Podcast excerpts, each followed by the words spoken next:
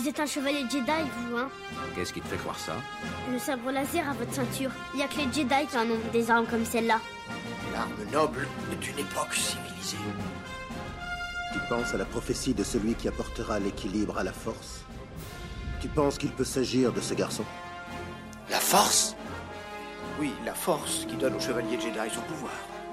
C'est une sorte de fluide créé par tout être vivant, une énergie qui nous entoure et nous pénètre et qui maintient la galaxie en un tout unique. La peur est le chemin du côté obscur. La peur mène à la colère, la colère mène à la haine, la haine mène à la souffrance. Pendant des centaines de générations, l'ordre Jedi a su défendre et garder la paix et la justice dans l'ancienne République.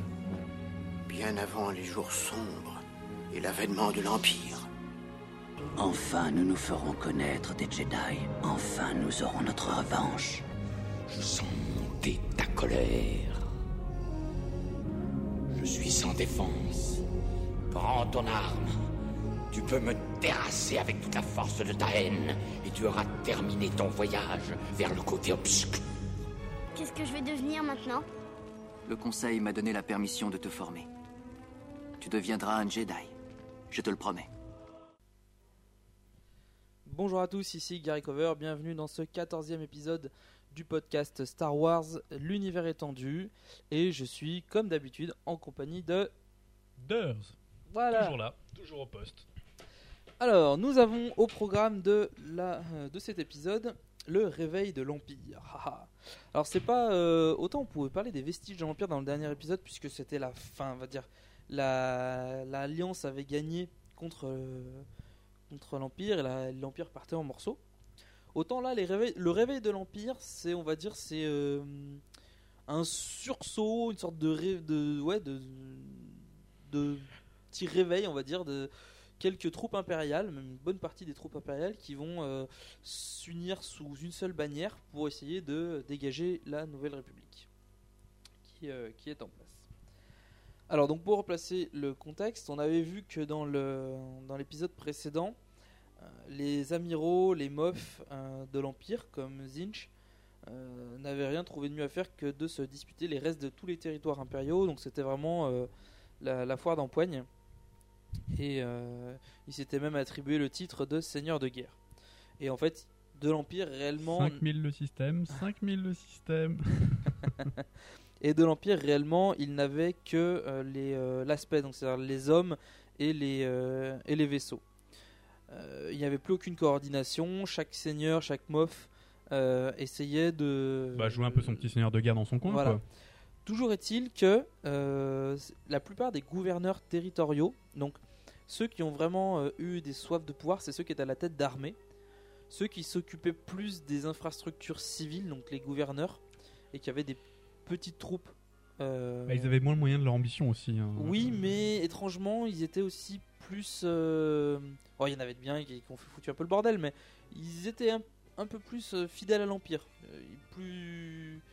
Il y, a- il y a des impériaux qui ont viré pirates, hein, c'est clair et net. Et Faut dans bien vivre, hein. ce- Ouais, voilà, tout à fait. Et euh, dans cette. C'est dans cette veine qu'on retrouve. Euh, la fameuse série de, bouquins de Timothy Zahn, La croisade noire du Jedi fou. Alors, elle est considérée pour beaucoup comme la trilogie, la troisième trilogie officielle, euh, ce qui en réalité ne sera pas le cas avec la sortie de l'épisode 7, puisque euh, il a été entre guillemets clairement annoncé que l'univers étendu tel qu'on le connaît, qui se passe après les épisodes euh, 4, 5, 6, sera complètement piétiné. Euh, Ah, donc ça y est, c'est c'est dit. Disons qu'ils l'ont pas dit clairement, genre euh, on n'en a rien à foutre de l'univers étendu, mais ils ont sorti un truc genre euh, oubliez tout ce que vous avez pu connaître sur l'histoire de la famille Skywalker.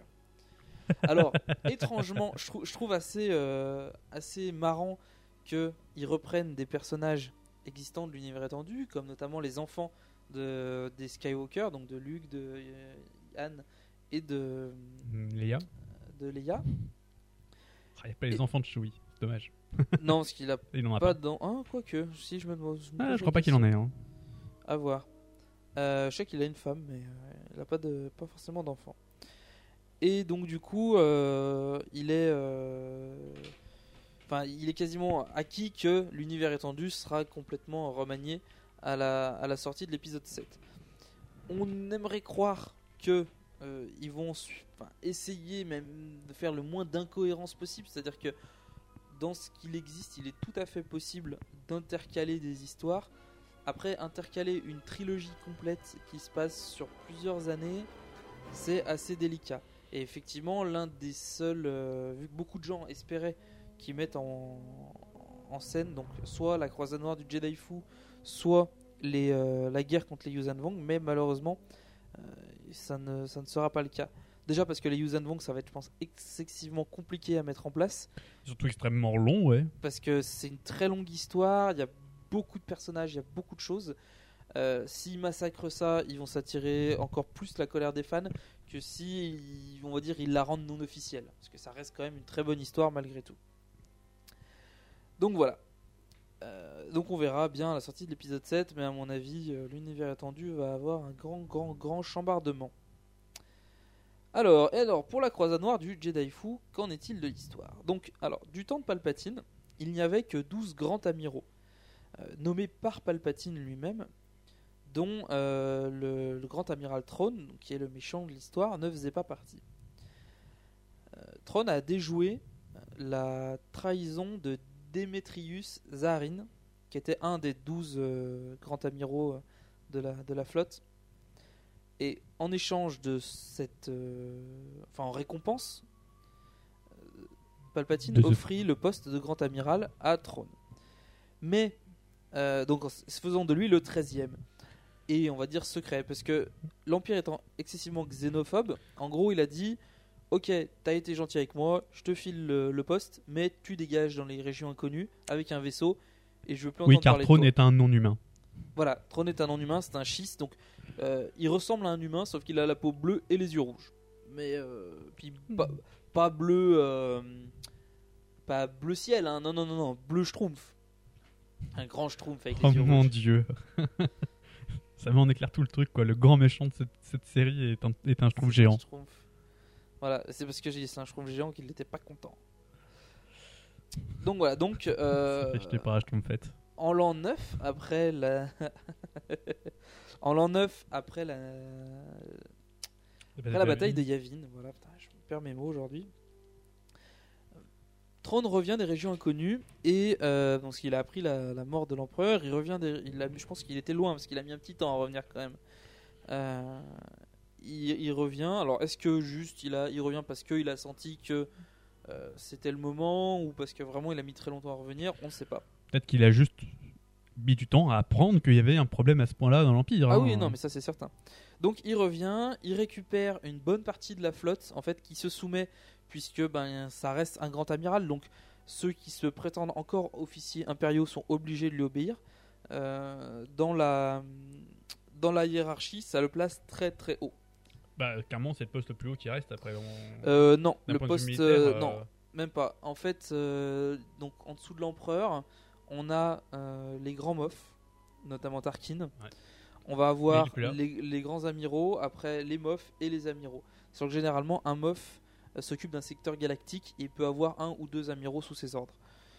Mais généralement, enfin, les, les 12 grands amiraux sont vraiment des personnes d'exception. C'était des stratèges, c'est pas les troufions du coin. Euh, Enfin, je veux dire, Il explique d'ailleurs que les gens se, se regroupent vers lui vu que euh, il reste quand même un des points très forts de l'Empire, on va dire, qui reste. Ouais, ouais, tout à fait. Donc, au début de l'histoire, la galaxie est en paix depuis environ 5 ans. Alors, quand on dit paix, c'est assez euh, vague, puisque Bah, les... L'Empire existe toujours. Voilà, c'est c'est plutôt, on va dire, une guerre froide. Il n'y a pas de conflit ouvert, clairement, entre. euh, puisque les derniers seigneurs de guerre qui cherchaient à faire du tort à la République, enfin la Nouvelle République, ont été éliminés. Euh, donc, euh, euh, pour la Nouvelle République, c'est plutôt la paix. Les impériaux continuent à se tirer un peu dans les pattes. Il y a bien un ou deux impériaux qui tentent des trucs de temps à autre, mais c'est pas une guerre, on va dire, il n'y a pas de conflit à l'échelle galactique. Donc c'est relativement calme. Preuve en est que Yann et Leia ont quand même pris le temps de se marier et Leia est enceinte de jumeaux. À savoir qu'ils ont tous quitté leur euh, position officielle de, de la République. Oui, tout à fait, tout à fait. Euh, euh, Yann a quitté son poste dans l'armée, au même titre que Luke, qui est parti pour essayer de fonder le Nouvel Ordre Jedi, mais on en avait déjà parlé dans l'épisode précédent. Et Leia a quitté le, on va dire, le devant de la scène politique, même si elle reste quand même encore très présente. Bah, surtout Puisque- très très demandée, elle reste quand même une figure Ben, euh, elle a été, emblématique de, de voilà. l'Alliance Rebelle, par conséquent, elle peut pas être oubliée comme ça. Quoi. Tout à fait. Je veux dire, c'est euh, c'est les enfants, on va dire, de la personne qui a. Enfin, euh, ces enfants sont attendus aussi bien médiatiquement que, Bah oui. que on va dire spirituellement. On va voir ça tout de suite. Et donc, euh, Throne arrive, il compte bien reconquérir la galaxie au nom de l'Empire, et il va réussir à s'entourer, euh, puisque c'est un stratège euh, hors pair, on va dire. Euh, il va étudier tous les points, euh, tout ce qui peut euh, se, mettre en travers de sa route, et il va prendre un malin plaisir à trouver une parade contre chaque élément. Pour éviter les coups bas de la part de l'empire, puisque bien sûr, pour prendre son poste, il va forcément y avoir des, amiraux ou des mofs qui vont chercher à le faire assassiner. Il s'entoure d'une garde rapprochée de Negri. C'est un peuple qui a euh, qui a en fait fait allégeance entre guillemets à l'empire. euh, puisque leur planète a été dévastée par, euh, par un labo impérial et Vador, entre guillemets, alors on apprendra plus tard que c'est pas vrai, mais Bah, Ouais, voilà, enfin, ce qui s'est vraiment passé, c'est qu'il y a eu une bataille visiblement entre. euh, de ce qu'ils savent, c'est une bataille entre l'Empire et la. il me semble qu'il y a un, va- un Rebelle. vaisseau qui s'est écrasé sur Voilà, la planète. Et le vaisseau de l'Alliance Rebelle a été coulé et il s'est écrasé, euh, ce qu'il y a du coup avec toutes les piles euh, atomiques qui disposent. ça a ravagé toute la planète. Voilà, donc du coup, Vador a prêté main forte au peuple Nogri. mais bon, c'est pas, en c'est les pas si du coup transparent. À. Disons quand il est arrivé, il a fait bon bah moi euh, je sais que vous êtes en problème, du coup euh, je vous euh, je vais vous aider à réparer votre planète, à nettoyer la planète et en échange vous devez allégeance à l'empereur et à l'empire. Voilà. Donc, donc il va s'entourer donc cette- de cette garde rapprochée de Nogri. Les Nogri sont des aliens qui ont qui maîtrisent, on va dire, l'art du camouflage et de la discrétion. Ça en fait des assassins très demandés. C'est tout simplement des très grands prédateurs. Voilà. Et euh, justement, euh, de fait est, le fait est qu'ils sont assez petits par rapport. euh, ils sont plus petits que, que les humains. Et ils peuvent se cacher plus facilement. Ils ont, ils ont vraiment des, des grosses aptitudes de chasseurs. Ils ont un système tribal. De, Oui, oui, ils fonctionnent vraiment euh, par, par tribu. Euh, D'ailleurs, dans, dans l'histoire, que alors je le fais, je la fais vraiment courte hein, sur la croisade noire du Judaifu, euh, parce que l'objectif c'était vraiment pas de spoiler. Euh, je voulais pas raconter toute l'histoire en détail. Elle est vraiment très complète. Donc euh, moi, j'ai vraiment des bouquins que j'ai adoré. Si vous voulez les lire, allez-y. hein, tout ce que vous avez, ça, vous allez peut-être. euh. La fin, de toute façon, vous la connaissez. Mais le, le déroulement est intéressant. Donc Leia va rencontrer le peuple des Nogri. euh, elle qui vont la considérer comme Dame Vador, comme la fille de Dark Vador, leur sauveur.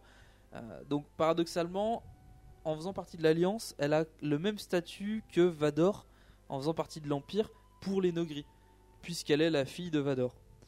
Euh, donc euh, elle va apprendre à les connaître et petit à petit, ils vont se rendre compte que en réalité, les, droïdes qui ont été mis sur la planète des Nogri par l'Empire pour entretenir pour on va dire la revitaliser, pour réparer les dégâts de la chute du vaisseau, ont pour objectif en fait de laisser la végétation à l'état, on va dire euh, semi-mort, de façon Elle a même pour but d'ailleurs de l'infecter encore plus. Euh, L'idée en fait c'est de faire, euh, c'est de leur faire croire qu'elle est nettoyée alors qu'en fait elle est de nouveau, euh, enfin un nouveau. oui, de façon à ce qu'ils ils maintiennent leur allégeance. Oui voilà. Parce que Donc c'est encore un coup tordu de, de Vador. l'Empire, Encore voilà. un coup tordu de Vador. Enfin de l'empereur à mon avis plus que de Vador. C- je sais pas, parce que il parle quand même de Dame Vador, il parle pas de l'empereur. Donc je pense que l'empereur est Bah je pense courant. que clairement que Vador les a découverts. Il s'est demandé s'il pouvait pas s'en servir. Et il a dû en parler à l'empereur et après euh, ils ont dû organiser ça peut-être Mm. ensemble. Je sais Voilà. pas. Des trucs ensemble, c'est ça.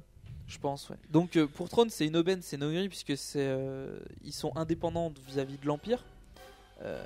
Ils peuvent pas être soudoyés. Bah il reste que vraiment aucune trahison de leur part. Et voilà. leur l'allégeance qu'ils ont fait vu que c'est un peuple tribal assez primitif pour eux, rompre un- une allégeance de ce style est vraiment euh, quelque chose d'horrible pour eux. Par conséquent, il sait que euh, il se fera pas trahir par les Nogris. Voilà, de ce côté-là, il est assez tranquille. Et étant lui-même non humain, du coup, ça le gêne pas de s'attacher le service d'autres non humains. Voilà. Il va également s'entourer de Isala Miri. Alors, c'est pas un nom, c'est une bestiole. hein, en un seul, Isala Miri en un seul euh, mot. Qui, euh, c'est alors. Dans la représentation que je m'en faisais, j'avais plus l'impression que c'était des koalas, mais dans les bandes dessinées, ils représentent ça plus comme des lézards. Donc c'est un peu étrange. Oui, moi, moi, je vois carrément plus ça comme des sortes de chiens lézards.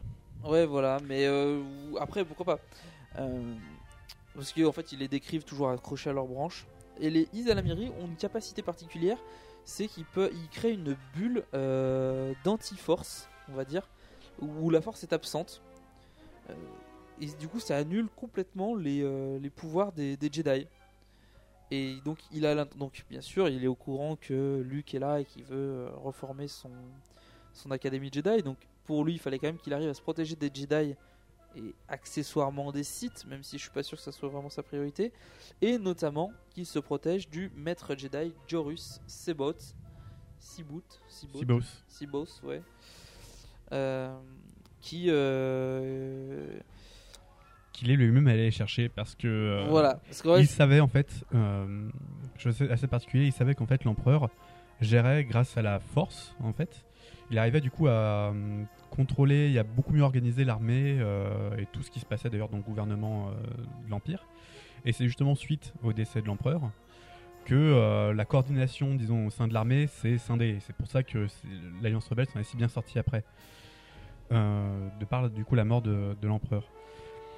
Par conséquent, Trône voulant remonter l'emp- l'Empire, il avait besoin d'une euh, d'une force qu'il ne possédait pas, qui permettait justement de, de créer des opérations assez particulières où... euh, euh, il n'y a pas une histoire de. Il me semble qu'en fait, il y a une histoire de clonage dans le tas.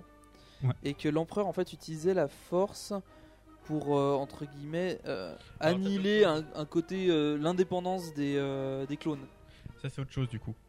Et là du coup, enfin, quand il a besoin de Mais il me semble qu'il a, c'est il a pour, besoin de euh, pour ça. hein. Non, non. En Au fait, début, il a besoin de lui pour lui de... parce que Sibos est sur la planète Wayland et sur la planète Wayland, il y a les entrepôts secrets de l'empereur qui contiennent des cylindres de stockage. Et donc, il le trône se procure les Isalamiri pour pouvoir aller négocier avec Sibos l'accès à ces, euh, armes à égales ces déjà. entrepôts. Pour pouvoir négocier armes égales parce que euh, est un Jedi quand même relativement euh, dangereux. De l'époque de Obi-Wan, il connaissait Obi-Wan. Ouais, c'est un, c'est un- c'est un vieux Jedi, mais euh, relativement vieux déjà. euh, enfin, ouais, il est relativement vieux, mais du coup assez puissant. Et vu qu'il est, il est resté très longtemps tout seul, euh, il a quelques problèmes psychologiques, le Un bonhomme. petit peu quand même. Euh, parce qu'il est plutôt agressif. Voilà. Et du coup, il a besoin des Isdalmiri pour euh, bloquer ses pouvoirs et pour pouvoir du coup euh, le contrôler euh, facilement. Car Throne essaie de tout contrôler. Et il est obligé. Et du coup, voilà, c'est c'est d'abord pour ça donc qu'il a besoin des Ismaili. Et ensuite, on en a besoin parce qu'en fait, alors euh, vis-à-vis des- justement du clonage, car en fait, euh, tout le long du récit, euh, Throne va essayer de recréer une, une autre guerre des clones en fait. Il a besoin d'hommes euh, clairement pour, euh, pour, rep- pour reprendre la guerre. Il a besoin d'hommes et de vaisseaux. Euh, du coup, pour les hommes, ne pouvant du coup aussi facilement qu'avant recruter dans tout l'Empire, vu qu'il est parti un peu en miettes. Il décide du coup de faire du clonage. Le problème, c'est que les clones, quand ils sont. Quand leur croissance est accélérée trop vite, l'esprit qu'ils font est le même, en fait, en- entre eux. Et du coup, le- la force a du mal à. Enfin, la, la force va du coup créer des, des dissensions qui le rend très vite fou, en fait la plupart des clones, euh, du fait qu'il y ait plusieurs personnes avec la- le même schéma de pensée, euh, et donc le, la même situation avec la force, je sais pas comment est-ce que je pourrais appeler ça. Ils ont la même euh, Affinité. avec la force, et du coup ça, ça perturbe euh, l'esprit, et du coup très vite, ils peuvent... voilà, ils- voilà, ils peuvent devenir fous.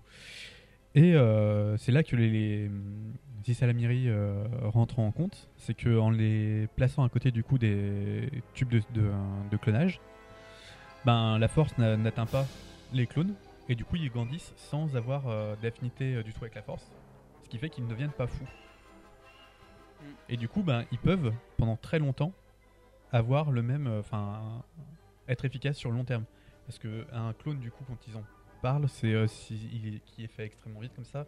Il a une durée de vie d'à peu près 6 mois euh, logiquement et c'est pas. euh, Ah, les premiers essais sont d'ailleurs assez. euh, ouais, c'est pas du tout ce qu'ils voulaient faire. quoi.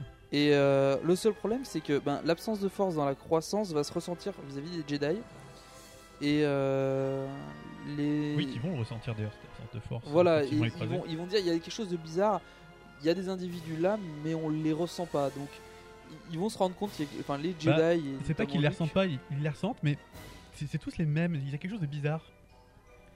Ça fait longtemps que je les ai pas lus, ceux-là. Moi, je les ai lus il y a pas si longtemps que ça, vu que tu me les as prêtés.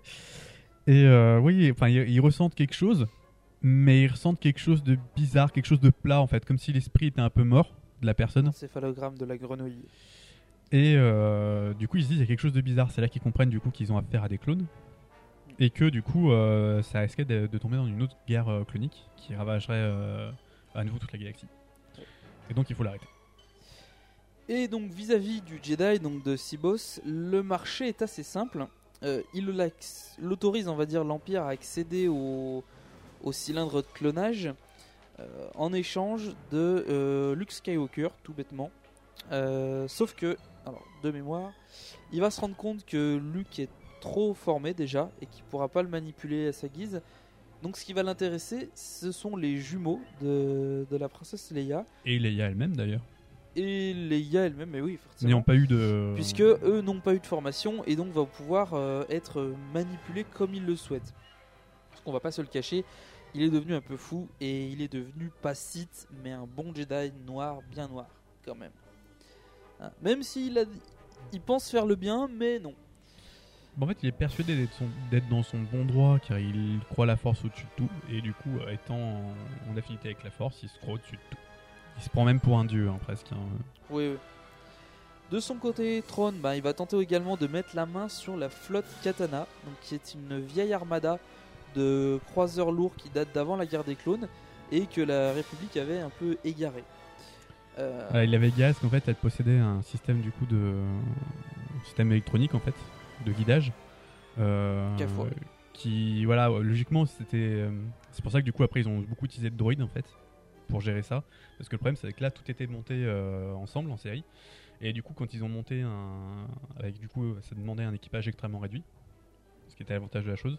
Le problème c'est qu'il y en a un qui a lancé un, un bond et finalement ils ont tous bondi en même temps euh, vers on ne sait où. C'est comme ça qu'elle a été perdue. Donc, euh, préparez le pont PRL c'est exactement ça Voilà. et transmettez les coordonnées.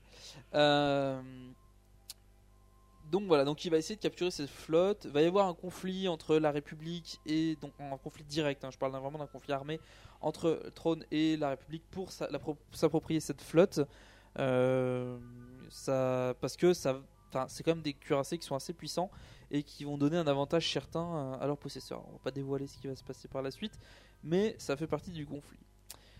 De son côté, Luke est capturé par des contrebandiers et nous découvrons la délicieuse Marajade, hein, euh, la rouquine, ex-main de l'empereur, qui, euh, qui a pour mission de tuer Luke Skywalker. enfin qui s'est donné pour mission euh, Ah non, là-dessus je suis pas d'accord parce que c'est quand même quelque chose qui m'a bien marqué. Elle s'est pas donnée pour mission. C'est qu'en fait elle a un, un souvenir ou une Bah, impression. En fait, l'empereur lui avait demandé, euh, De- alors, de quand- qu'il était encore Skywalker. vie, lui avait demandé euh, de tuer le- le- Luke Skywalker. Malheureusement, euh, elle a échoué dans cette tentative, qu'elle a essayé d'écorcher sur, sur Tatooine avant qu'il s'enfuit. dans le palais de Jabba. Voilà. Elle a échoué parce que, si je me souviens bien, Jabba justement l'a empêché de venir sur la. Sur la barge, oui, Sur la barge, pas voulu voilà. la- la prendre Du coup, elle lui. a pas pu avoir l'occasion de le, le- elle a pas eu l'occasion de le tuer. Et euh, du coup, quand elle apprend plus tard qu'il a tué lui-même euh, l'empereur, Enfin, qu'il a- Oui, parce que parce En fait, enfin- personne ne sait que c'est Vador qui a tué l'empereur. Tout le monde pense que c'est lui qui a tué Vador et l'empereur dans l'histoire. Donc, euh, elle a, on va dire, un sorte de sentiment de cu- culpabilité et elle va sans cesse se ressasser cette phrase où elle entend l'empereur dire vous devez tuer Luke Skywalker. Ouais. Elle, de toute Euh, façon, c'est vu que c'est lui qui a un peu euh, détruit l'empereur et du coup toute sa position de main de l'empereur et autres euh, privilèges qu'elle avait acquis euh, vis-à-vis de lui, Ouais.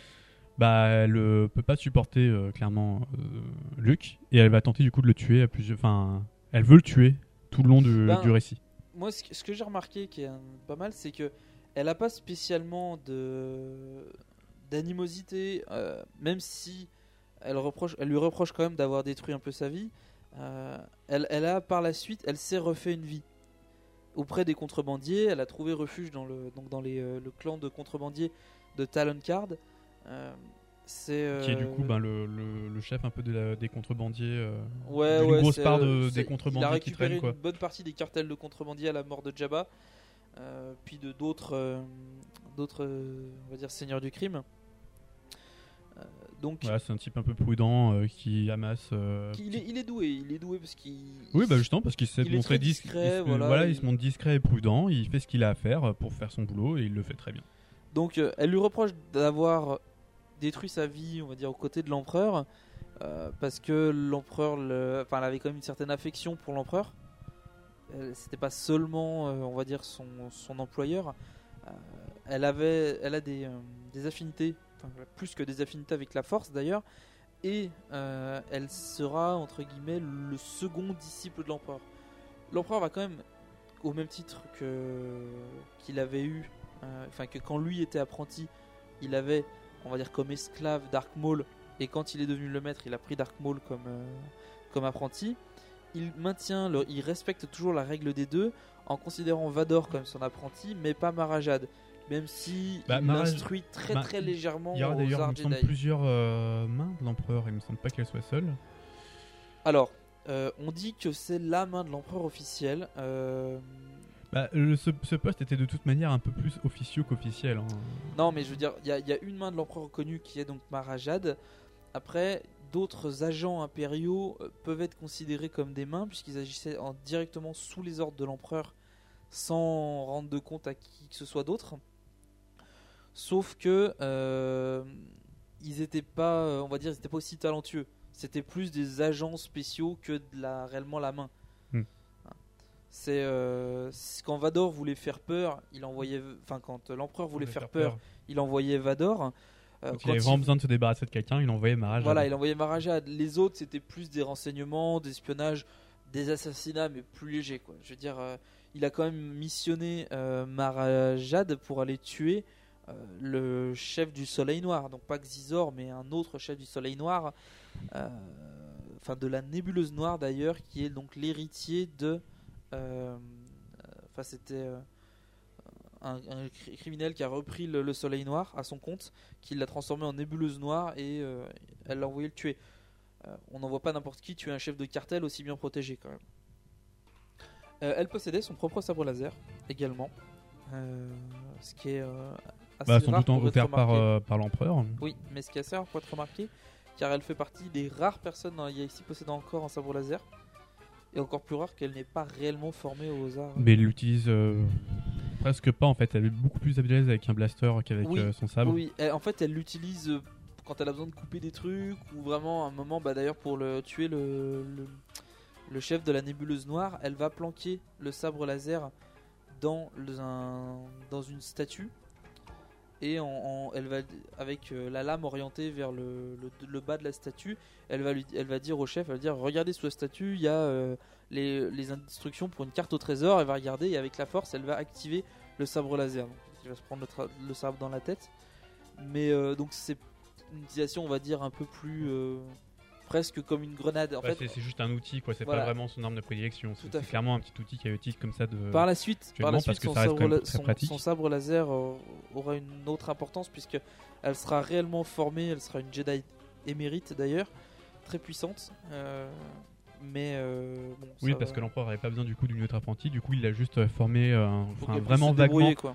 Histoire qu'elle puisse avoir du coup, euh, qu'elle puisse légèrement utiliser sa force. Donc euh, voilà, soulever un Mm. petit objet. euh, Non mais elle est en plus elle n'est pas complètement Mais- elle est enfin elle a pas d'affinité pour un côté obscur ou un côté lumineux, c'est c'est plus une mercenaire qui a quelques affinités avec la force plutôt qu'une Sith ou une Jedi. Donc euh, Bah, elle est pas, assez- elle est pas, elles se sont pas été assez formées en fait pour tendre vers l'un côté ou de l'autre, quoi. Clairement. Tout à fait. Voilà. Euh, par la suite, euh, donc va s'amener plein de conflits euh, et Vador, Vador, Throne, pardon, va va être éliminé. Ah, ça vous y attendez forcément.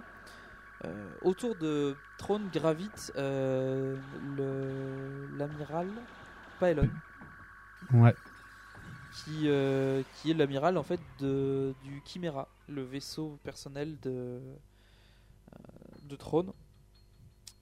Et euh, on reverra Pylon bien plus tard, puisque c'est lui, entre guillemets, qui va prendre la place de, de Throne et qui va euh, conclure, on va dire, une sorte de, pacte de non-agression, une sorte de presque pas un traité de paix, mais euh, plus, on va dire, euh, il va- il- enfin, ils vont officialiser avec la République une sorte d'éloignement où l'Empire va garder ses territoires, la République va garder les siens et euh, chacun chez soi.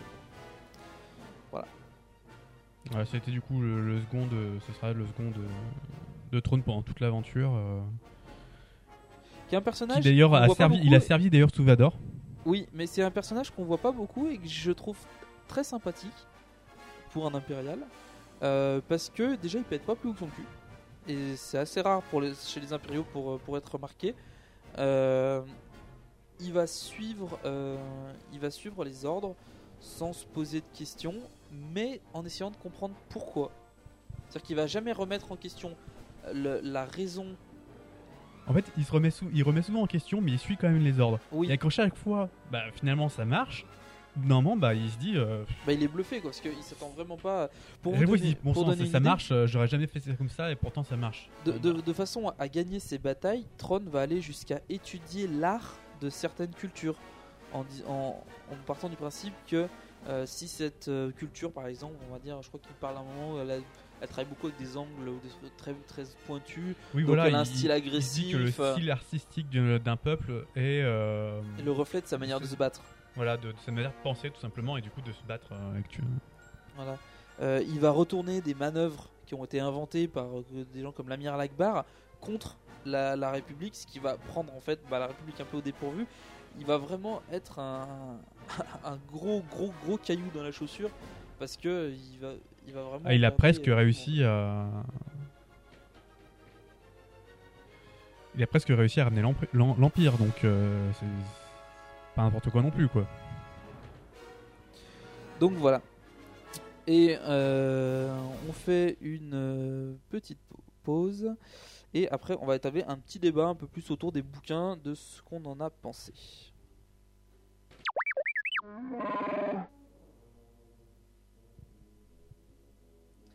Donc, la question du, la question c'est est-ce que euh, la croisade noire du Jedi Fu peut être considérée comme les épisodes 7, 8, 9 si on prend pas en compte qu'ils vont sortir un épisode 7. Bien sûr, sinon c'est pas drôle. Ce serait assez dur à définir, je trouve. Euh, le problème de l'univers attendu, c'est que c'est très riche, du coup, il y a beaucoup de choses différentes. Après, ça, c'est vrai que c'est une trilogie qui est bien définie, qui a un bon début et une bonne fin, je veux dire, c'est clair. Après, ça rappelle peut-être un peu trop. euh, Enfin, l'écriture déjà de chaque euh, bouquin est écrit euh, indépendamment. Je veux dire, ça pourrait vraiment faire un film chaque bouquin. Oui, après, il y a certaines choses qui vont peut-être un peu trop loin. Je veux dire, de- dans l'univers d'un film, ce serait beaucoup trop d'informations qui seraient pas forcément intéressantes vis-à-vis d'un. On a film. toujours vu que les films étaient, enfin que les livres étaient très difficilement adaptables euh, fidèlement au cinéma parce que justement il y a trop de détails et trop de personnages dans, dans un bouquin. Ce qu'on peut se permettre, c'est qu'on peut pas, pas- on peut passer une page à parler d'un personnage euh, qui a assez peu d'importance. Alors qu'on peut pas prendre 10 minutes sur un film de 2 heures pour parler d'un personnage euh, de, de second plan, voire même de troisième plan. quoi. Oui, voilà, il y, a- cet aspect-là. Et moi, je trouve quand même assez étrange euh, tout le long des livres que euh, des personnages qui semblent du coup avoir euh, quitté l'Alliance rebelle fassent à ce point-là tout ce qu'il faut pour qu'elle continue de tenir. Je, pense du coup notamment à Luke, Leia et Yann qui sont tous les trois quittés du coup la République et qui pourtant sont toujours demandés et passent leur temps à sauver la République. On penserait que du coup qu'ils aient plus de temps pour s'occuper d'eux, mais non. Bah, disons qu'ils occupent pas de, de fonction officielle. Mais euh, je veux dire, Luke étant le nouveau maître Jedi de l'ordre, euh, ou, du moins qui essaie de reconstruire un nouvel ordre Jedi, Leia était la, la, la figure de proue de, de l'Alliance rebelle. Mais c'est c'est étrange que du coup, euh, tiens, on a un problème. Est-ce que vous pouvez faire ça? Je veux dire, c'est plus leur boulot, quoi. Souvent, on leur demande d'aller faire certaines Bah, choses. D'ailleurs, euh, alors que justement, c'est plus ce que je trouve travail. intéressant dans cette série, c'est que euh, Leia d'ailleurs s'écarte. C'est qu'au début, elle est très présente sur le plan politique, mais à partir du moment où ils se rendent compte qu'il faut qu'elle soit mise en sécurité parce que ce qui est visé, c'est elle et les jumeaux, euh, elle va être envoyée chez les Nogri, elle va être envoyée sur Kashyyyk. Ouais. Pour, euh, enfin, d'abord sur Kashyyyk, puis après euh, chez les Nogri. Et donc, c'est sur Kashyyyk euh, que euh, Qu'elle va les faire- Nogris se rendent compte que- qu'il s'agit de la fille de Vador. Ouais. Et donc, du coup, elle décide de- d'aller leur parler. euh, Et c'est la première fois en fait, ils ont pour mission de la capturer et ils vont en fait trahir leur serment pour respecter, on va dire, un serment encore plus ancien qui est celui de Vador, Euh, qui est de, on va dire, euh, d'honorer, on va dire, Vador et sa famille, quoi, en tant que sauveur du, du peuple Nogri. Donc, euh, je pense que oui, après il y, a- il y a cet aspect où on voit qu'effectivement, bah, ils sont jamais vraiment complètement à l'écart, mais c'est ce qui fait aussi le, je veux dire, même dans la saga euh, des Yuuzhan Vong, euh, ils sont pas censés participer en tant que membres de la République, Oui, c'est ce que. mais ils sont quand même très présents. Je veux dire, ils- mettent en Moi, c'est place ce que je vois euh, surtout. plein de- de, plein ce qui m'avait un peu étonné de, du coup de l'univers étendu, c'est que l'univers étendu s'attache quand même énormément encore à, à ces personnages, alors que logiquement ils sont, censés pouvoir. Autant Luke, je peux très bien comprendre euh, cet aspect du coup euh, de Luke, qui euh, du coup essaie de devenir un ordre Jedi, c'est quand même une part importante de, la République. Autant Leia qui du coup essaie d'élever ses, ses gosses et Yann qui essaye actuellement avec elle, ça me semble étrange qu'on qu'on la ramène à chaque fois. Je veux dire, certes il a été un héros, mais il a quitté son poste de général. C'est un contrebandier, donc après, je veux dire, c'est drôle de. Ça lui ferait bizarre de reprendre son boulot après avoir été général pour la République. Donc il est un peu à la retraite. Et pourtant, dès qu'il y a un souci, il rapplique quoi. Et même, on limite, on l'appelle quoi. Et il débarque et il fait ce qu'il a à faire. Alors, le, perso- la- Bah, il- le il a- personnage commence à se faire vieux aussi. Oui, mais il a quand même été gradé. Enfin, c'est quand même un, un gradé de la de l'armée de l'Alliance. Enfin, de l'armée de la Nouvelle République. Ah, il a quand même été euh, général. Certes, mais bon. euh, Enfin, Il général, non. tu- tu commences à te faire vieux, il quoi. Oui, non, mais je veux dire, tu commences à se faire vieux, mais euh, c'est encore plus vrai dans les avec les Yuuzhan Vong. C'est euh, disons que je pense que cette sa- cette saga là est la dernière où tu les vois prendre une part aussi importante dans la vie Bah, après, ce serait leurs enfants surtout. Bah, déjà, plus, euh, après, on verra beaucoup leur, oui, effectivement, on verra beaucoup leurs enfants, euh, mais c'est, euh, comment dire, c'est un peu, Dans, les, par la suite, Luke va toujours être très présent en tant que maître de l'ordre. Euh, va avoir d'ailleurs pas mal de problèmes sur le, plan politique, mais on, y reviendra plus tard. Ce qui, euh, par contre, Yann et Leia, eux, vont réellement s'écarter de la vie euh, politique. Euh, même si ben, systématiquement ils seront on va leur demander des trucs mais ils ont plus de rôle à proprement parler les euh, derrière on va D'ailleurs, ce qui, m'avait beaucoup étonné, c'est euh, aussi dans la trilogie du, du Jedi Noir, là. Justement, au moment où on croise euh, Lando. Oui. Euh, qui arrive un peu. Enfin. un peu comme un cheveu sur la soupe, c'est- c'était vraiment histoire de placer un ancien personnage en fait, plus que vraiment pour. euh, C'était histoire de replacer Lando, plus que pour vraiment avoir un personnage euh, besoin de lui quoi. Ça aurait pu être quelqu'un d'autre, ça n'aurait pas gêné, mais disons qu'il fallait replacer Lando euh, Calrissian. Ouais après ça fait longtemps que je les ai pas lus donc du coup euh, j'ai pas forcément beaucoup de Bah, recul vis-à-vis de dirige- ça mais Il dirige une entreprise et il se trouve que ben, le trône lui tombe dessus. Et euh, du coup, bah, il va essayer de, de faire une réclamation auprès de la République. Et du coup, il va se faire embarquer par Yann euh, ou Luke ou et Leia dans toutes leurs histoires. euh, Alors ça, pour, ça, ça euh, peut s'expliquer dans le fait que même quand Yann et, et, Lando, et Lando étaient jeunes, quand euh, Lando l'aidait des fois pour des missions de, de contrebande, donc à la rigueur que qui vienne aider Yann, c'est son pote, ça me pose pas trop de soucis. Après, Bah, ça vrai me que poserait pas trop de soucis si il arrêtait, s'il arrêtait pas de dire non mais moi en ce moment je fais autre chose, je suis un homme d'affaires respectable, je suis plus le temps de m'occuper de ça. Et à chaque fois, pourtant, il vient l'aider. Enfin, je comprends l'amitié, mais euh, disons que c'est- étrange qu'à chaque fois il se plaigne qu'on l'embarque dans des aventures, mais que ça l'empêche pas d'y aller encore à chaque fois. Ah non, mais c'est clair. Et ça, fait partie, je trouve, du charme de ces, euh, personnages aussi, d'être un peu comme ça, un peu dans la lune ou euh, faire un peu des trucs complètement à l'opposé de ce qu'ils devraient faire en réalité. Voilà. Mais c'est vrai que ça aurait été sympa de voir ça au ciné. Ça aurait pu être. euh, Surtout que les batailles décrites étaient souvent assez épiques. Même s'il y en a assez peu en fait, hein, des batailles. hein. Euh, Il y en a, en fait, si, il y en a énormément, mais euh, elles sont pas toutes racontées. Il y en a beaucoup, en fait, où c'est simplement, on a entre guillemets euh, le résultat, ou alors c'est très très rapide sur deux pages, parce que ben, Throne est un très gros stratège, donc quand, enfin, il n'y a pas de conflit, genre ce qu'on peut voir dans l'attaque de l'étoile de la mort, ou comme ça. C'est euh, Bah clairement, il, très rapide. il, il fait des attaques éclairs euh, et des raids. C'est la seule chose qui fait euh, Trône. euh. Donc voilà.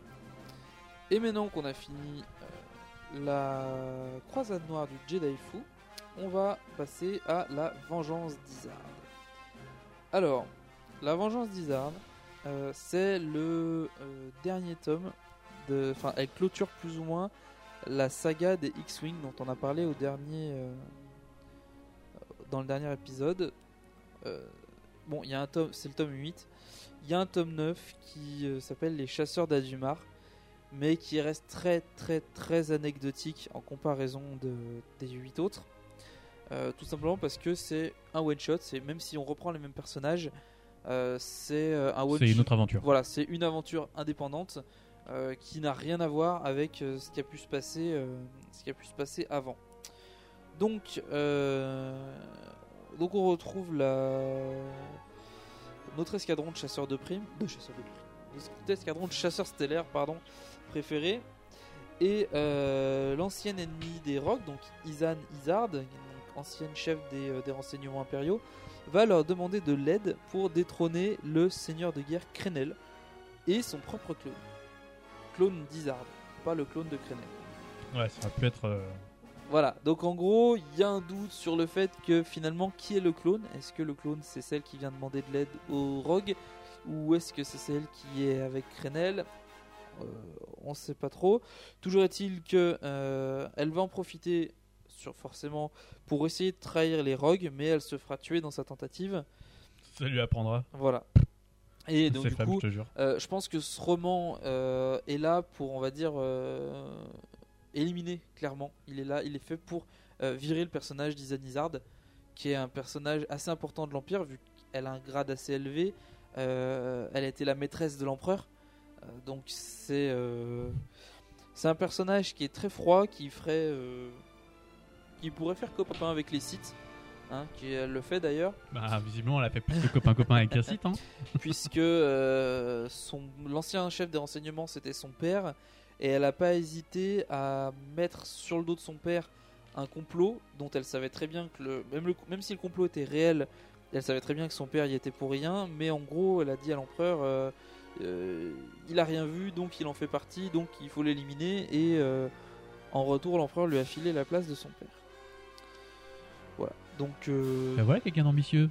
ah, c'est plus que de l'ambition là. C'est, je sais pas comment on appelle ça, mais c'est plus que de C'est l'ambition. une femme? Non, pas de, pas de sexisme, s'il vous plaît. Euh, Je plaisante, bien sûr. Et on entame avec un nouveau réveil de l'empire ou de l'empereur. Ah ah, avec la campagne de l'empereur ressuscité. Dans l'an 10 après la bataille de Yavin. Ouais, bon, lui, ça lui a pris plus de 3 jours. Alors, euh, oui, un peu plus longtemps. Donc, on avait déjà euh, spoilé un petit peu sur le sur le fait que l'empereur était pas forcément mort et que euh, qu'il pouvait revenir. On va vous expliquer pourquoi. Et d'ailleurs, tiens, petite news intéressante, l'acteur Ian McDermott, qui est donc l'interprète de Palpatine, euh, serait ok pour reprendre son rôle dans l'épisode 7. Alors, Bon sang. est-ce que ça voudrait dire qu'on va on avoir ramène les morts à la vie maintenant. Ah ben ça ils l'ont toujours fait, mais est-ce que ça veut dire qu'on va avoir une sorte de euh, comment dire de réinterprétation de de la campagne de la- l'empereur ressuscité? Alors le nom exact des bouquins c'est j'en sais rien. Euh, mais on s'en fout, ça n'a pas beaucoup d'importance. Qui ont été, euh, c'est des BD édités chez Delcourt forcément ou Dark Horse hein, au choix. Je vais leur demander des royalties, à force de balancer leur nom. Euh, tac, tac, tac. Donc, l'empereur euh, Palpatine revient, parce que lors de la destruction de l'étoile de la mort, Palpatine a transféré son esprit, son esprit dans un clone de son corps. Très rapidement, récupère ce qui reste de l'Empire, forme quelques Jedi noirs pour, pour avoir euh, de la chair à canon euh, en réserve, et, euh, et il recommence une campagne d'expansion qui, qui fait très mal. Il, il utilise pas mal de nouvelles armes de destruction massive, notamment les dévastateurs de monde et le canon galactique. Alors, J'avoue que dit comme ça, on dirait pas des trucs euh, non plus euh, qui servent à rien. Quoi. Voilà. Alors les dévastateurs, euh, autant le canon galactique, c'est l'équivalent d'un, enfin, c'est un peu plus compliqué que simplement le canon de l'étoile de la mort. C'est en fait un, il, il balance une torpille qui ne rate jamais sa cible. Et la torpille peut rentrer en hyperespace pour aller atteindre sa cible. Donc en gros, techniquement, depuis son depuis le canon, il peut atteindre n'importe quelle cible euh, dans la galaxie. Depuis chez lui, il qui veut. Euh, voilà, Classe. donc c'est un canon qui fait très mal au cul. Euh, voilà. Après, il reste anecdotique, euh, il tire une ou deux fois avec, mais c'est pas bien méchant, je crois. Waouh, j'ai une arme super extraordinaire et je m'en Bah sers non, pas. le problème, c'est pas ça, le problème, c'est que il faut, sa- faut savoir où est ta cible pour pouvoir tirer dessus. Déjà, tu peux pas, tu peux pas dire je veux tirer sur ça et tu balances le missile. Faut au moins que tu donnes les coordonnées de base. Euh, éventuellement un transpondeur de vaisseau ou une localisation de planète. Sauf que vu que tout est toujours en mouvement, euh, ils sont pas vraiment euh, à même de, l'utiliser. Ils vont l'utiliser en conflit direct, c'est-à-dire qu'ils vont tirer sur un vaisseau qui est présent pour, essayer de l'atteindre, c'est tout. Ça a l'avantage que si un vaisseau essaye de fuir, il passe en hyperespace, la torpille le suit. Par contre, les dévastateurs de monde sont un peu plus chiants. Alors, en fait, il s'agit de sortes de. Comment dire De gros aspirateurs qui vont extraire, qui vont euh, creuser la planète. Des moissonneurs Non, mais c'est ça.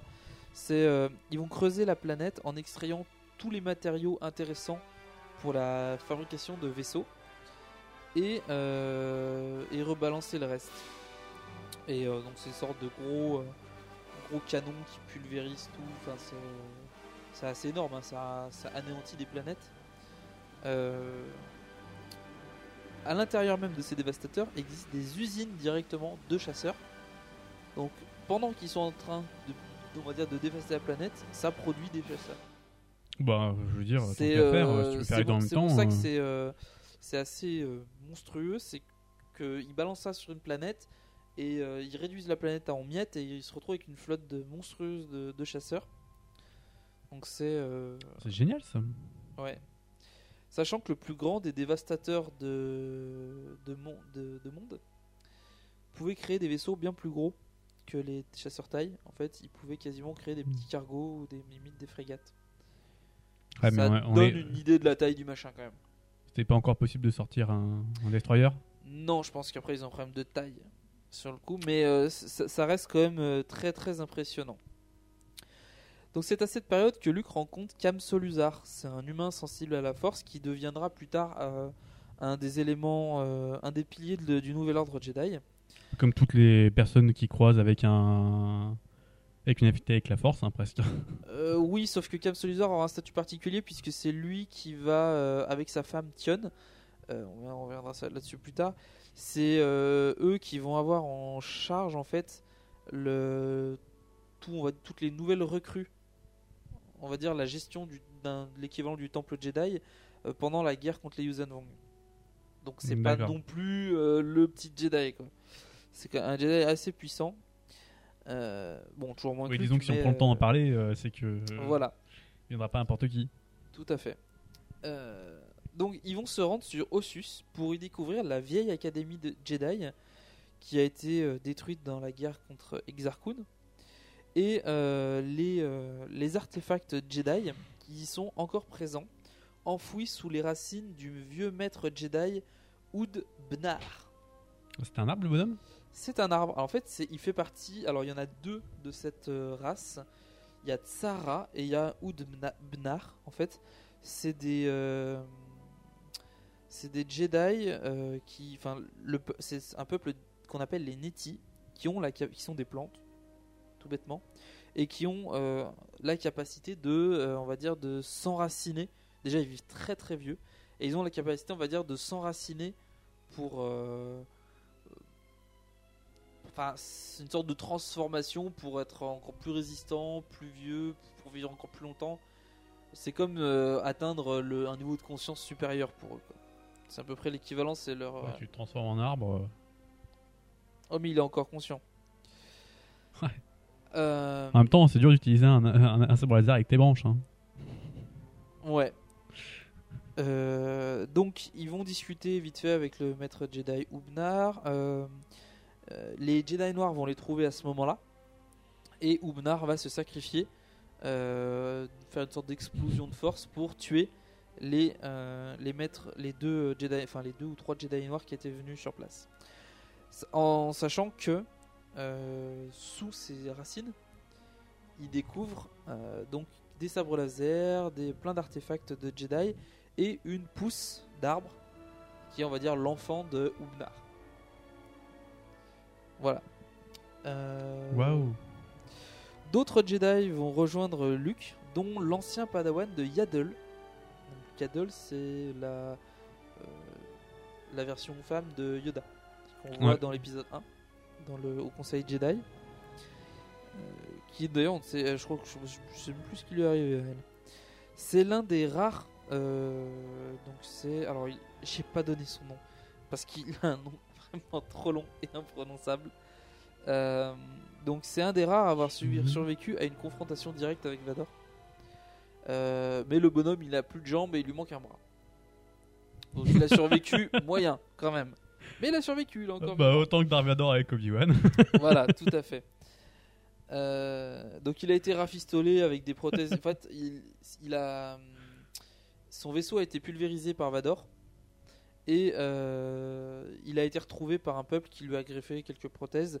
Mais c'est vraiment du rafistolage, c'est pas des vraies prothèses comme peut avoir Luke ou pouvait avoir Anakin. Comme pu, ouais, Anakin. Bah ouais, surtout. Bah lui, c'était le hum, seum de ce qui se faisait euh, Tout à fait. Son époque. Donc après, c'est assez particulier. Et euh, alors que le conflit s'enlise un peu, Luke fait semblant de succomber au côté obscur pour se rapprocher de Palpatine et connaître les secrets, on va dire, du, du côté obscur pour bloquer la réincarnation de La prochaine réincarnation. la- voilà, la prochaine réincarnation de Palpatine dans un nouveau clone. En réalité, euh, il va réellement succomber au côté obscur et il sera sauvé par Leia lors d'un duel. Euh, et lors de sa descente aux enfers, parce qu'il va tuer tous les clones restants de Palpatine, sauf le, le- celui qui est euh, Palpatine. Ah bah du coup, il a quand même réussi son coup. Ouais, mais ça lui a coûté cher. Euh, donc Luke et ses apprentis rejoignent Leia sur New Alderaan, et c'est à ce moment-là qu'elle décide d'accoucher de son... Enfin, elle décide. Entre guillemets, elle va dire c'est le moment, elle va y aller avec la force. Euh, elle décide, de- enfin, elle accouche de son troisième enfant, Anakin Solo. Furieux d'avoir perdu ses clones et de plus pouvoir se réincarner, euh, l'empereur se rend sur Korriban pour consulter les anciens seigneurs noirs des Sith. Et une vision lui apprend qu'il doit se réincarner dans le corps du dernier né Solo, donc de Anakin. Corrigan, en fait, c'est une hotline de site, quoi. Ouais, non, mais c'est ça. Et euh, non, Hotline, bah, c'est la planète Hot. c'est euh, donc l'objectif de Vador, c'est de se réincarner dans Anakin Solo. Le disciple de Ah, le Yaddle, gars est pas chiant quand même. le disciple de Yaddle euh, au nom imprononçable euh, va Nous se sacrifier. voilà, on va l'appeler Bob. Va se sacrifier au cours du raid euh, pour au cours du raid de l'empereur pour sauver Anakin. Donc, Mais ils nous- sacrifient tous dans ce putain de bouquin. Euh, ben disons que c'est tous des Jedi à moitié morts déjà à la base. Parce que c'est tous des Jedi, enfin ceux qui sacrifient c'est des Jedi tu vois. Euh, disons que bon, en plus il marque, enfin il fait pas très grosse impression le, bonhomme. hein. Je veux dire quand il a t'as deux jambes en moins, un bras en moins, euh, t'as beau être un Jedi, tu fais plus grand chose quoi. Surtout avec des prothèses un peu bancales. on va dire. Voilà, donc le donc Bob se sacrifie pour pour j'en ai marre avec ce Bob.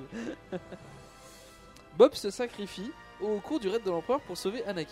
Les Jedi noirs et Palpatine sont donc vaincus et, euh, et la bataille donc tourne en faveur de la, la Nouvelle République qui met le- l'Empire en déroute.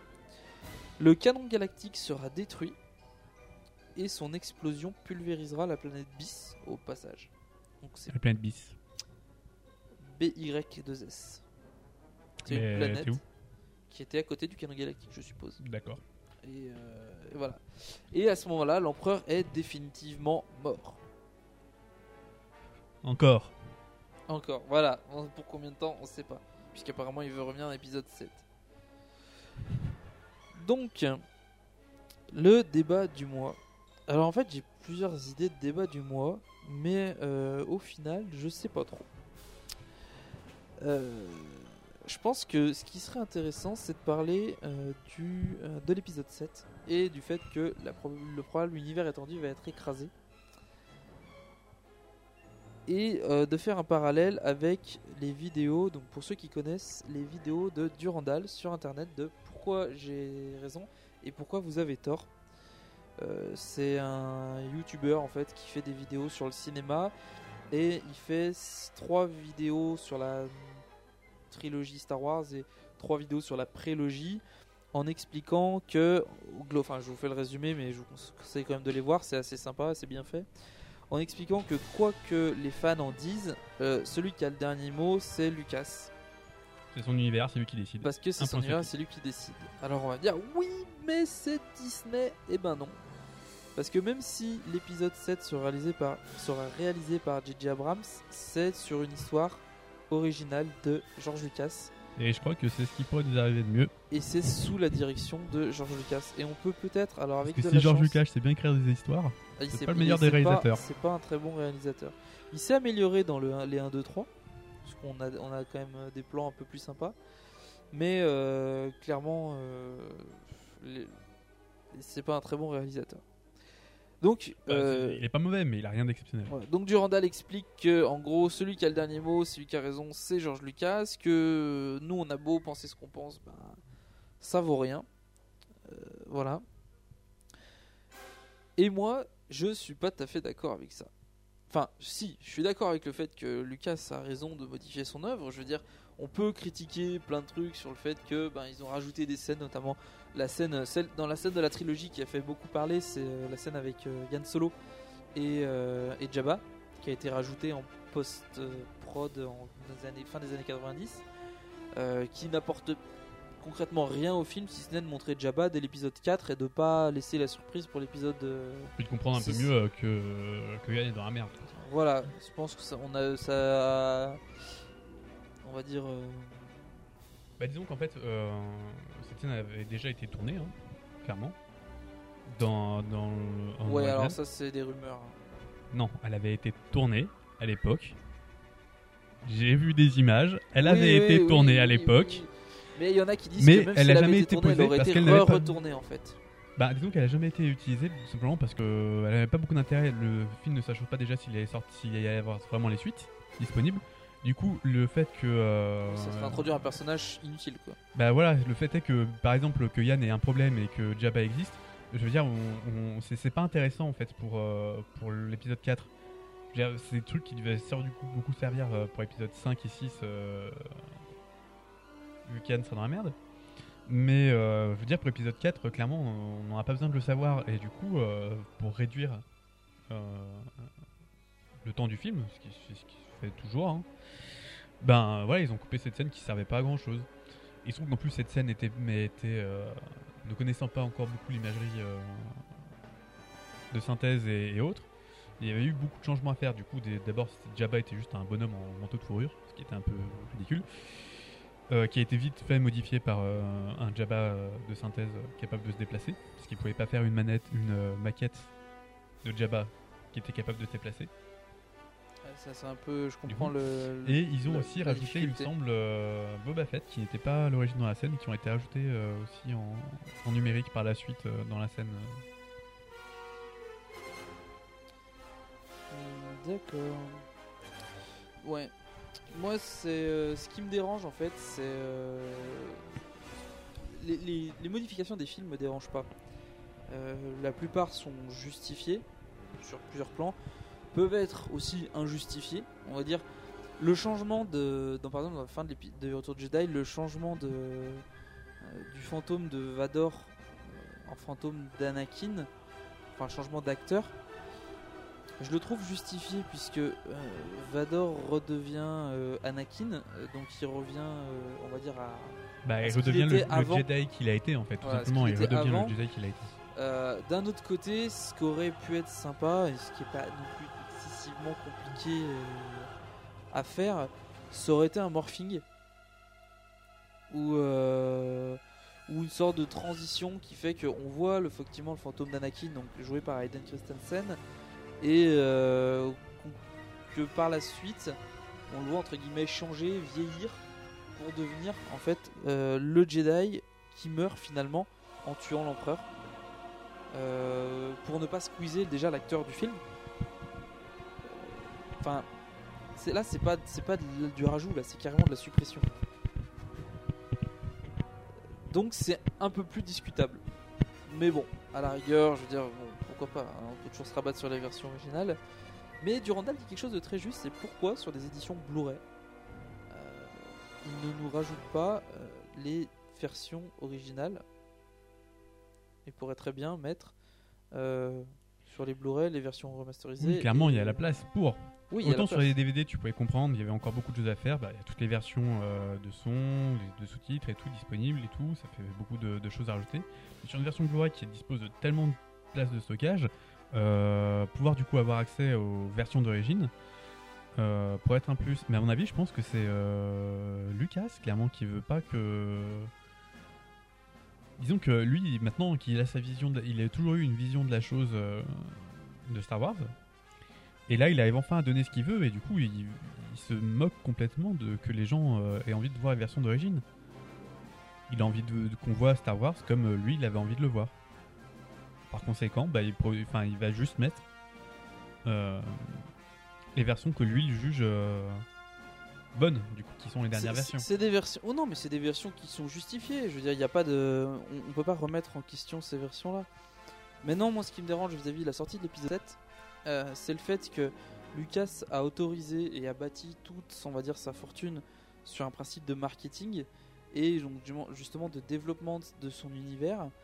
Euh, Il y a des personnes qui s'amusent, euh, donc euh, Lilanchi, il me semble que c'est son nom, euh, qui, s'occupe de vérifier la cohérence de l'univers étendu.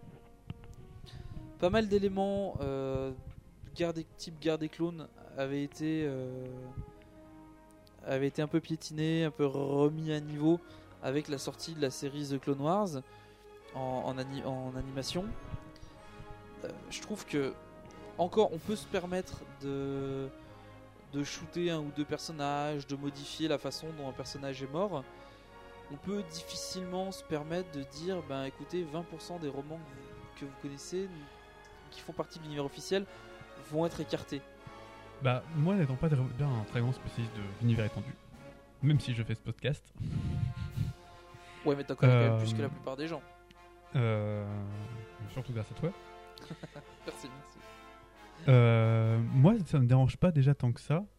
Et surtout, enfin, quand je vois du coup à quel point ils arrivent à tirer sur la corde du genre euh, on réanime l'empereur, hein, on ramène l'empereur à la vie alors que le type était mort. Je veux dire, même s'ils trouvent une bonne raison de le faire, ça me semble quand même tirer un peu sur la corde juste pour ajouter une histoire. Donc après, euh, je veux dire, euh, qui est dans le vrai, qui est dans le faux, je peux, je peux comprendre que du coup les fans de l'univers étendu euh, puissent râler du fait qu'il soit changé. Mais comme ils disent, c'est à, Lucas d'écrire son histoire, c'est la sienne. Et bah écoute, euh, après l'univers étendu sera sans doute modifié vis-à-vis de ces films. Euh, certaines trucs, certaines choses sont sans doute plus d'actualité, d'autres à mon avis seront toujours conservées. Bah, il est clair que l'univers étendu avant la avant le- la nouvelle répu- avant euh, les épisodes euh, 1 2 3 euh, est conservé puisque euh, rien ne sera fait avant. Bah, c'est quand même beaucoup moins dense aussi. Il y a beaucoup moins de choses. C'est plus de l'histoire que. Oui, voilà. Euh, cela, cela étant dit, ils vont quand même par- par- partir aussi sur des spin-offs. Euh, moi, ce que j'ai peur, c'est que ces spin-offs, non pas que ces spin-offs changent ce qu'on connaissait de certains personnages, puisqu'ils vont se concentrer sur un personnage. Euh, donc ça, ça me choque pas tant que ça. Euh, cela étant, un spin-off sur Yoda qui dévoile les origines de Yoda, ça serait une grosse erreur. Dévoiler Yoda en tant que, jeune Jedi, pourquoi pas Euh, mais ce qui fait l'intérêt de Yoda, c'est justement le fait que ça soit un, vieux bonhomme qui est, on va dire, qui est tellement vieux que les gens ne savent plus, qui est tellement vieux, qui a formé des Jedi pendant tellement longtemps que justement on sait plus d'où il vient. Voilà, bah, c'est le maître un peu mystique euh, qui est là. euh, on n'a pas vraiment besoin de savoir comment est-ce qu'il est arrivé là. Il est là depuis tellement longtemps que voilà. Il, Il est là avant tous les autres. euh, il sera là encore longtemps après que les autres soient partis. Enfin, c'est maintenant parce que du coup il est mort, mais c'est ça reste un, un personnage très important de, de l'univers qui a un charisme important. Faut pas qu'il foire ce charisme. Là, ils, vont, ils sont attendus au tournant. Ils, ils prennent euh, Dis- Disney euh, prend des gros risques. Euh, on peut réécrire. Par exemple, effectivement, je dis la campagne de l'empereur ressuscité. Est-ce que c'est justifié? Bon, ça fait partie. C'est juste histoire de faire une autre histoire. quoi. Oui, mais tout est juste histoire de faire une autre histoire. Euh, ils auraient très pu dire que c'était un autre site qui prenait en- le contrôle. Enfin, si on remplace Palpatine par un autre nom et Par euh, Trône non, peut-être pas, mais euh, on remplace Palpatine par un autre nom et puis c'est tout. Je veux dire, c'est pas, euh, c'est pas ça qui va changer grand chose sur le fait que c'est le, ça- n'importe quel site aurait fait l'affaire. J'ai envie de dire sur Oui, cette voilà. histoire-là. Pourquoi Palpatine? Bah Parce que c'était une figure connue et que je pense que c'est justement vis-à-vis de la République, faire revenir un personnage comme ça, c'est- ça, ça sent les emmerdes à plein nez. Alors qu'un personnage pas connu, il a, même si c'est un personnage un type Sith, un seigneur noir des Sith, je pense qu'il il ferait moins peur. Il ferait moins peur, moins de charisme. Bah, c'est aussi pour. pour, euh, Enfin. c'est- c'est un peu du, du fan service. Quand tu ramènes un personnage euh, qui était à ce point-là connu, euh, c'est aussi pour appâter. Oui, oui, et puis en plus, je veux dire, le- la campagne de l'empereur ressuscité. le-. La campagne de l'empereur ressuscité fait partie des plus vieilles. euh, des plus vieilles adaptations, enfin, des, extensions, on va dire, de l'univers étendu connu. C'est c'est type comique, euh, enfin, comics, euh, c'est pas. Les, BD, euh, même visuellement, sont pas très très marquantes. hein. Je veux dire, moi, le style de, de BD me plaît pas. Euh, L'histoire est pas plus intéressante que ça. Bon, elle a le mérite d'exister. Euh, non, moi, là-dessus, je veux dire, il, changerait ça. euh, ça me choquerait pas. Mais c'est vis-à-vis, par exemple, d'histoires comme le Nouvel Ordre Jedi. Euh,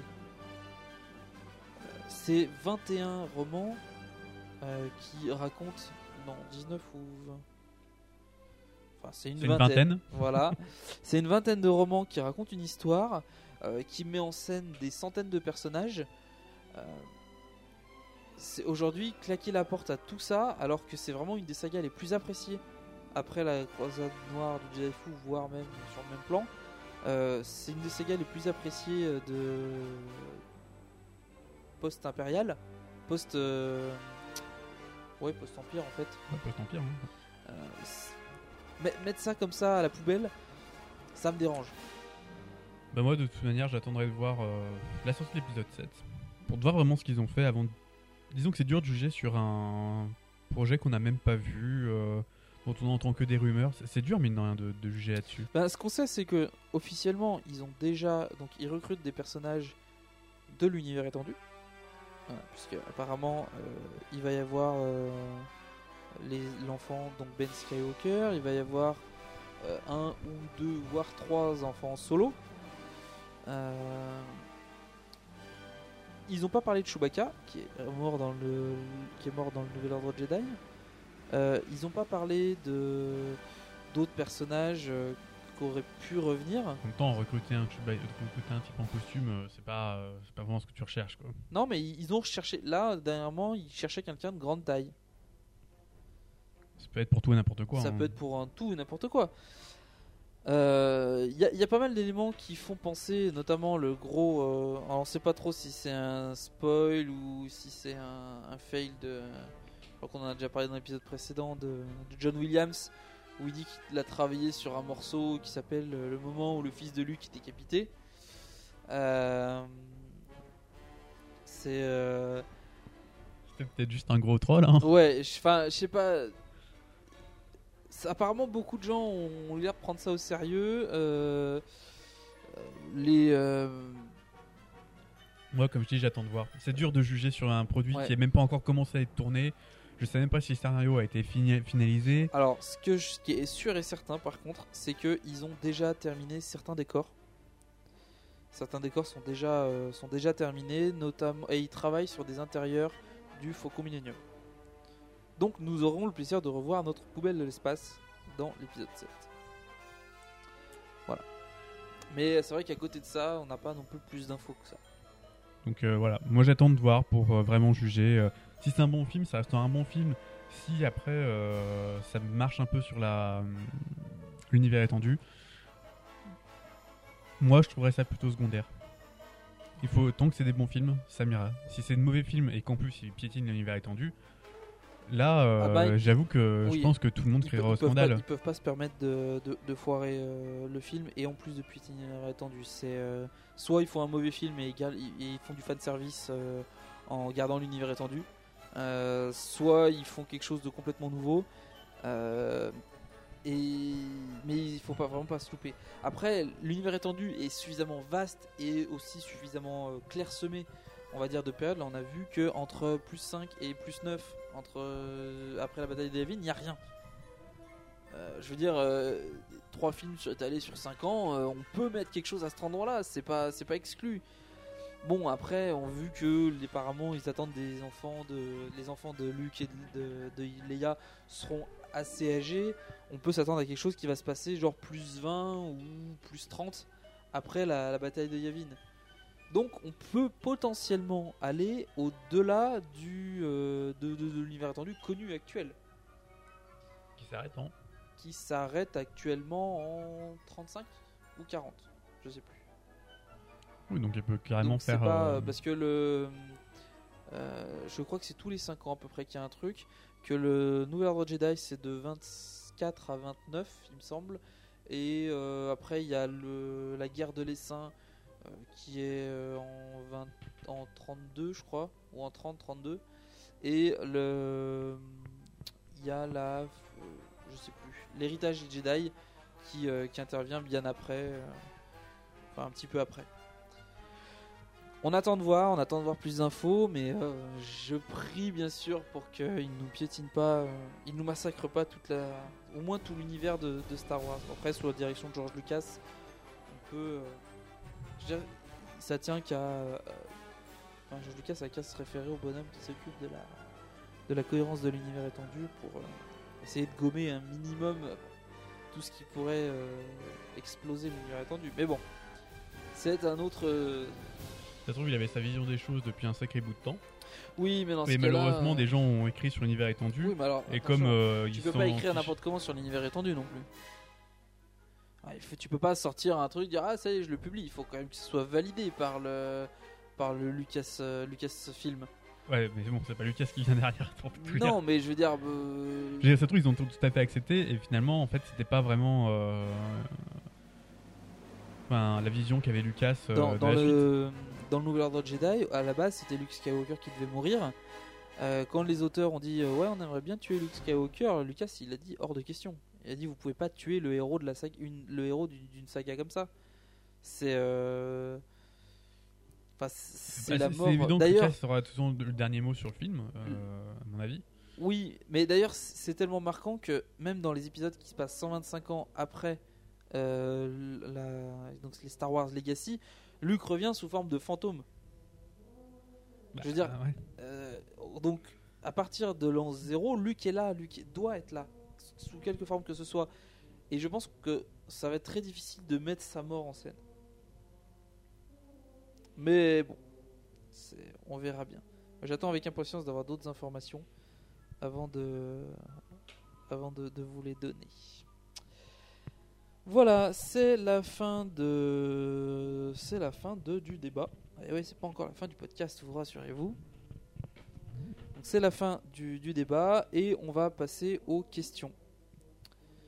Aux questions. Alors j'avais eu plusieurs questions de. euh, alors sur Twitter c'est Star Wars fan. Donc il a un autre nom, le, arrobase, mais c'est un peu différent. Qui m'a posé deux, deux questions. Donc premièrement la mort de Jar Jar Binks.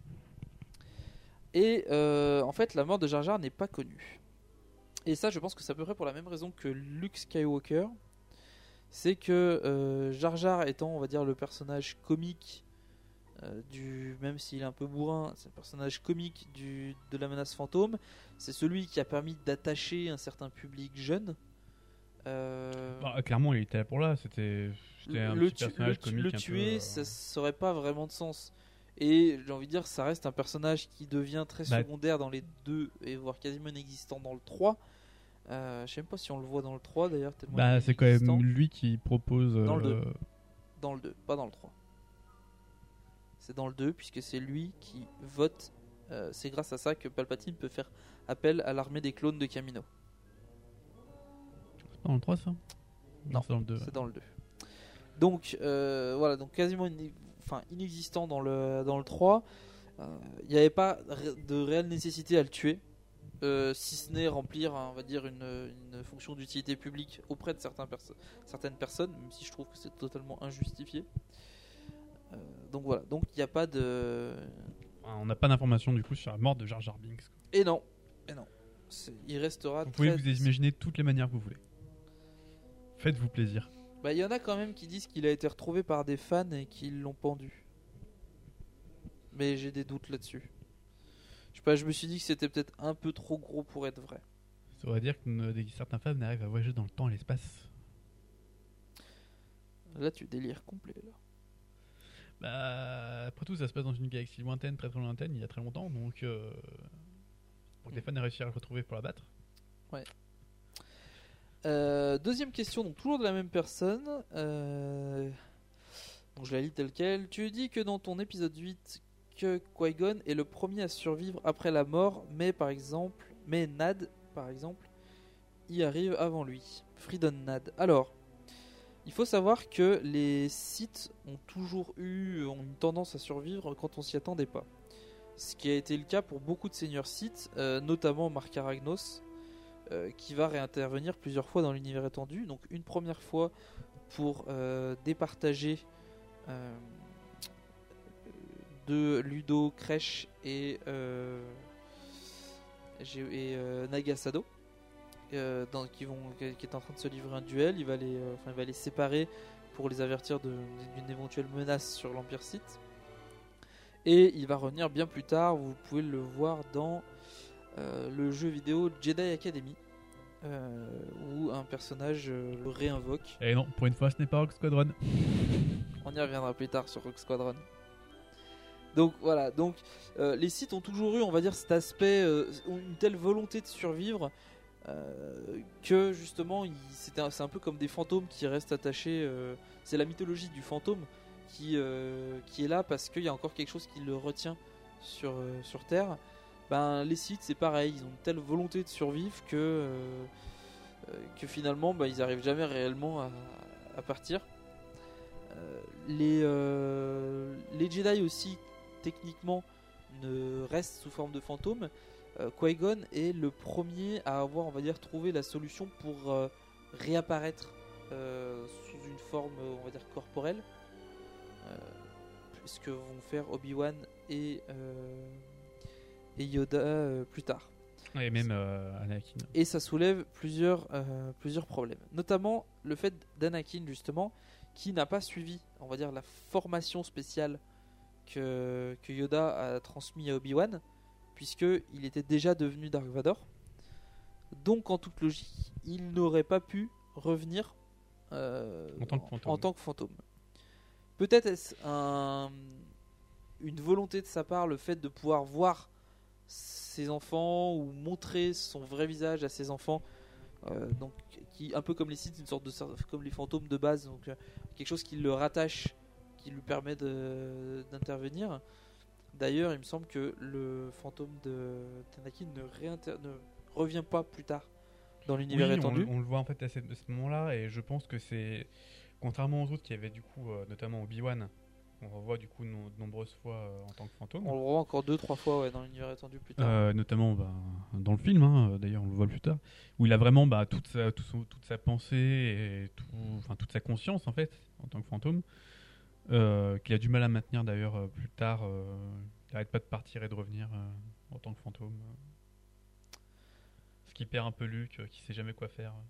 Euh, oui, oui, oui. Bah, il f- il- Des fois, il va avoir tendance à vouloir demander conseil à Obi-Wan et à se rendre sur des lieux où il a déjà vu les apparitions en pensant que il va pouvoir que- revoir, mais euh, ça marche pas tout à fait comme ça. Alors que là, Anakin, euh, je veux dire, on le voit juste comme ça. À mon avis, enfin, déjà le fait que Anakin soit extrêmement puissant dans la Force, euh, Ça joue beaucoup. euh, bien plus que qu'Obi-Wan ou Ou Yoda, Yoda, ouais. euh, ça a dû jouer déjà sur le fait qu'il ait euh, qu'il ait pu du coup à ce moment-là se marquer comme dis. Le fait que tu dis comme les sites et aussi ben talent pour revenir d'entre les morts. Ouais. Le fait que du coup, enfin, voilà, c'est peut-être aussi ça, c'est plutôt peut-être sa formation de site qui lui a permis euh, du coup d'avoir cette. euh, Et comme tu dis, après peut-être que le fait de vouloir juste voir euh, dire au revoir à son fils, peut-être en tant que Peut-être. ouais. euh, C'est pour ça. Après, il y a d'autres manifestations. On voit notamment dans le jeu vidéo The Old Republic. on parle beaucoup de jeux vidéo, mais parce que ils prennent des libertés. Dans le jeu vidéo The Old Republic, il y a une petite quête euh, où on voit le fantôme de l'exilé, donc qui est le personnage principal que vous incarnez dans euh, Night of the Old Republic 2, euh, qui se réincarne donc du coup. euh, sauf que il me semble d'ailleurs qu'il a du mal à parler, le fantôme, mais que pareil, c'est un personnage qui est passé plus ou moins du côté obscur, qui a eu un lien très particulier avec la force, puisque il s'est vraiment coupé de la force complètement avant de la retrouver. Peut-être qu'il a indirectement subi cette formation euh, euh, nécessaire. Euh, Il n'y a pas vraiment beaucoup d'autres cas, en fait, hormis des sites où des gens ayant vécu des expériences particulières avec la force. Les seuls qui ont, qui ont la capacité de réapparaître et qui ont suivi un cursus normal de Jedi sont Yoda et Obi-Wan. Euh, je veux dire, euh, l'exilé, euh, Anakin et, et même Luke ont pas subi des. qui vont tous réapparaître sous forme de fantômes plus tard. Une bah, Lu- fois Luke- ou plusieurs Luke fois. va quand même, à mon avis,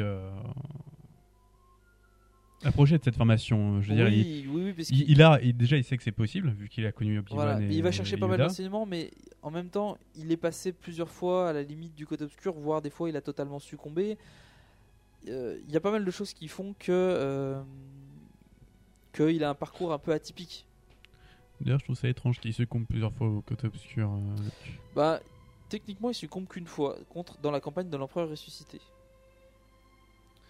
Mais il y a des fois, comme le- dans son combat avec Vador, où Vador essaye de le pousser à bout et Bah, là il s'acharne un moi, petit peu. Après justement son combat avec Vador et euh, la défaite de l'empereur, euh, il a refusé le côté obscur et c'est clair et net. Ça ne, selon moi, après avoir refusé euh, du coup cette proposition de l'empereur, du coup avoir enfin, enfin prouvé qu'il n'était pas un Sith mais bien un Jedi, Ouais.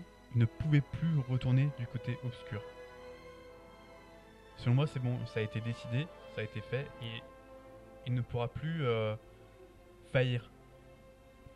Ben, disons Du que. coup, ça me semble étrange qu'à chaque fois j'entende. euh, Oui non, parce que pu, euh, dans, la, dans la campagne de l'Empereur ressuscité, ce qui, euh, ce qui le perd un peu, c'est que dans le- au départ, il n'a pas l'objectif de.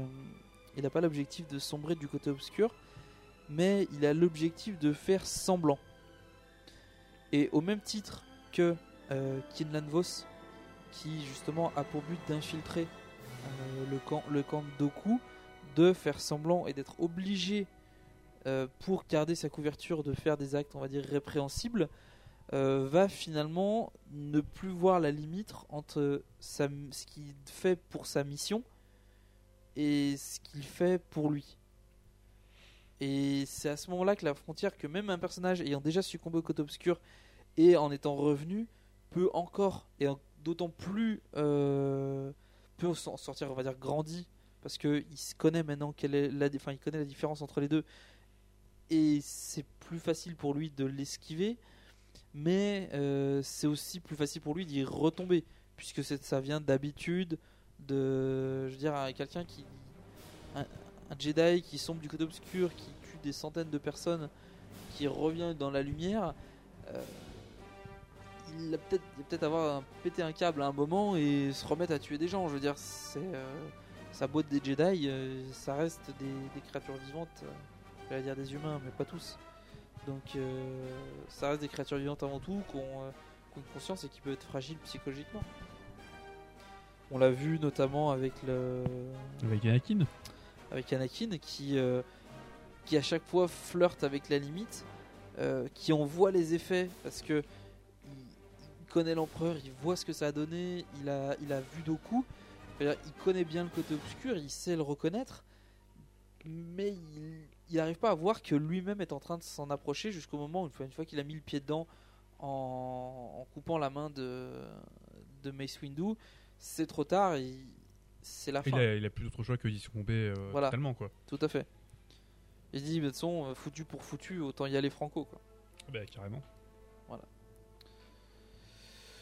Donc voilà, donc voilà la question. euh, c'est ce que j'avais répondu en fait euh, directement euh, par Twitter à Star Wars fan.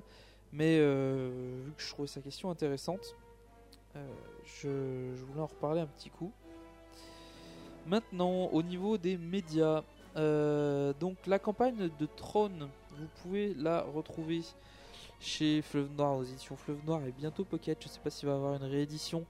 Euh, c'est trois, trois romans, donc il y a euh, euh, L'héritier de l'Empire, je me souviens plus du deuxième, et le troisième c'est l'ultime commandement.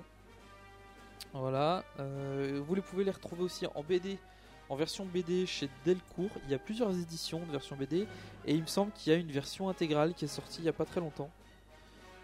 Très jolie version intégrale d'ailleurs. On retrouve euh, les. Alors, au niveau maintenant des trucs qu'on peut voir un peu partout, euh, les dévastateurs de monde qui interviennent dans la campagne de l'empereur ressuscité. On peut les croiser dans. Quel jeu? Rock Squadron. Ouais Rock Squadron dans la mission 16, si je me souviens bien. Euh, on peut retrouver également donc Campagne de l'Empereur ressuscité, toujours chez Delcourt. Euh, le, mar- le mariage de la princesse Léa, non pas du tout. La vengeance d'Isar. Euh, donc toujours chez euh, Fleuve Noir, c'est un roman, elle a pas donné, il n'y a pas d'autre adaptation euh, connue enfin, de ma part pour le moment. Et euh, il me semble que c'est tout. Il me semble que c'est tout. Voilà. Euh, et je sais plus où on en est. Donc du coup j'ai d'autres idées pour les débats des mois qui viennent. Mais je pense qu'on va, on va garder ça. Pour une autre fois. Alors, à savoir que euh, nous avons enregistré cette émission avec, non pas du nouveau matériel, mais on a un peu amélioré les micros. Donc, euh, normalement, il y a moins de souffle, euh, il n'y a pas de, de petits pocs qui devraient apparaître. On entendra peut-être encore toujours les chips. Faut bien vivre. hein. faut bien vivre. Voilà, mais normalement là, au niveau de la qualité, ça devrait aller mieux. Et le prochain épisode devrait aller encore mieux puisque on va euh, récupérer encore du nouveau matériel. Euh, pas très compliqué, hein, des pieds de micro. Donc ça devrait aller encore top du top. Et peut-être que dans le prochain podcast, j'aurai une news euh, du tonnerre pour à, vous fournir. Je suis encore en train de, de confirmer les informations. Voilà, donc c'est la fin de cet épisode euh, 14. Et je vous dis donc une bonne journée ou bonne nuit. Euh, bon appétit, euh, bon, tout ce que vous voulez. tout ce que vous voulez.